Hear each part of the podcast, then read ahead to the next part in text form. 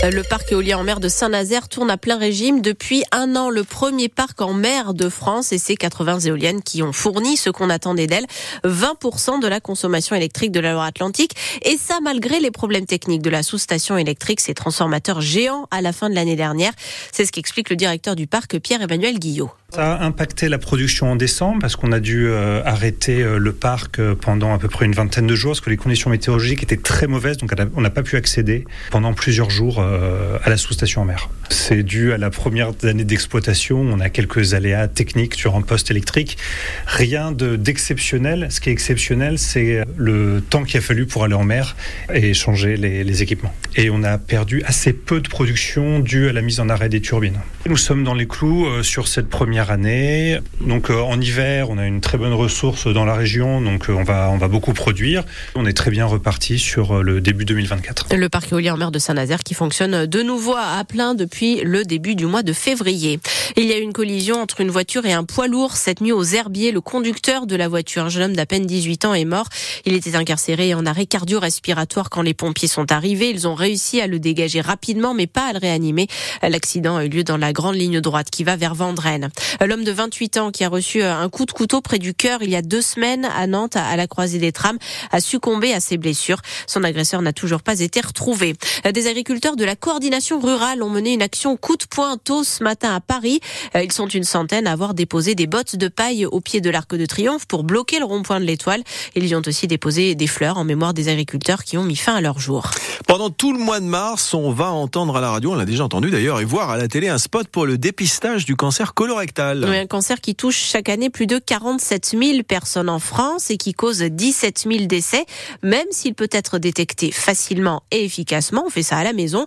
Le problème, c'est que parmi les personnes concernées, les hommes et les femmes de 50 à 74 ans, eh bien, seulement 34% font le test, Victor Dolande. C'est un geste simple qui peut sauver des vies. Le professeur Norbert Ifra, président de l'Institut national du cancer, explique comment réaliser ce dépistage. Vous recevez un kit qui contient un système euh, souple dans lequel vous pouvez récupérer vos selles avec un tube dans lequel il y a un coton-tige. Vous mettez ce coton-tige au contact des selles, vous le remettez dans le tube en verre et vous le mettez à la poste et le test est fait. Et vous recevez vos résultats évidemment quelques jours plus tard. Là où la plupart des pays européens comptent 65% de dépistage chez les plus de 50 ans, la France plafonne à 34%.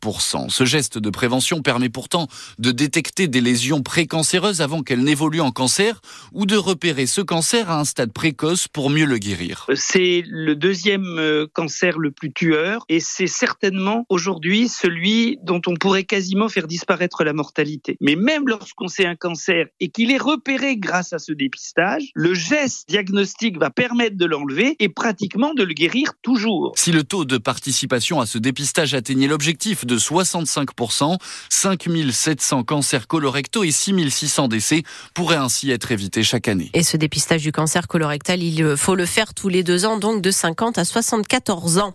Euh, Aujourd'hui, demain et dimanche, les Restos du Cœur font leur grande collecte dans les supermarchés de la nourriture, des produits pour bébés et des produits d'hygiène pour aider leurs bénéficiaires. 1 300 000 personnes l'an dernier. Euh, les produits, les produits d'hygiène pour lesquels euh, on n'aura plus de grosses promos au supermarché. Même chose pour les produits d'entretien, euh, pas plus de 34% désormais. Un magasin qui vendait de la nourriture a dû fermer en Vendée, décision de la préfecture après un contrôle qui a montré notamment qu'il n'était pas suffisamment nettoyé et qu'il n'y avait pas ce qu'il faut pour se laver les mains dans la cuisine et dans les toilettes du personnel. Le vent d'espace accueille les championnats de France de tir à l'arc en salle, c'est jusqu'à dimanche. Ouais, les 400 meilleurs archers de France se retrouvent donc près de la Roche-sur-Yon. Le tir à l'arc, un sport bien plus exigeant qu'il n'y paraît et qui peut se pratiquer tout au long de la vie. La preuve avec les participants de cette année et le président du comité d'organisation, Pascal Lapkin. On commence à 21 ans et on finit alors après, euh, on a un archer au Sable d'Olonne qui tire qui a 88 ans. C'est toute la condition physique, c'est tout dépend de notre énergie et notre volonté à faire du sport. Il faut à l'extérieur être le plus zen possible pour pouvoir se concentrer, mais à l'intérieur il y a beaucoup de pression parce qu'il y a la mécanique, le geste que les gens ont appris, mais il y a aussi toute la concentration pour être dans ce geste parfait. Et c'est ce qu'on recherche. Alors là, ce sera en intérieur. Est-ce que ça change beaucoup du tir à l'extérieur? Bah, euh, Oui, puisque là, des conditions idéales, bonne température, pas de vent, et puis ben, c'est un cadre magnifique. Alors qu'en extérieur, ça peut être très beau, mais quand il y a du vent, quand il y a de la pluie, quand il y a trop de soleil, bah ça, c'est plus le même tir. Et puis c'est pas les mêmes distances. Et donc ces championnats de France de tir à l'arc, ça commence cet après-midi au vent d'espace de Moiron-le-Captif. Huit Vendéens et Vendéennes y participent.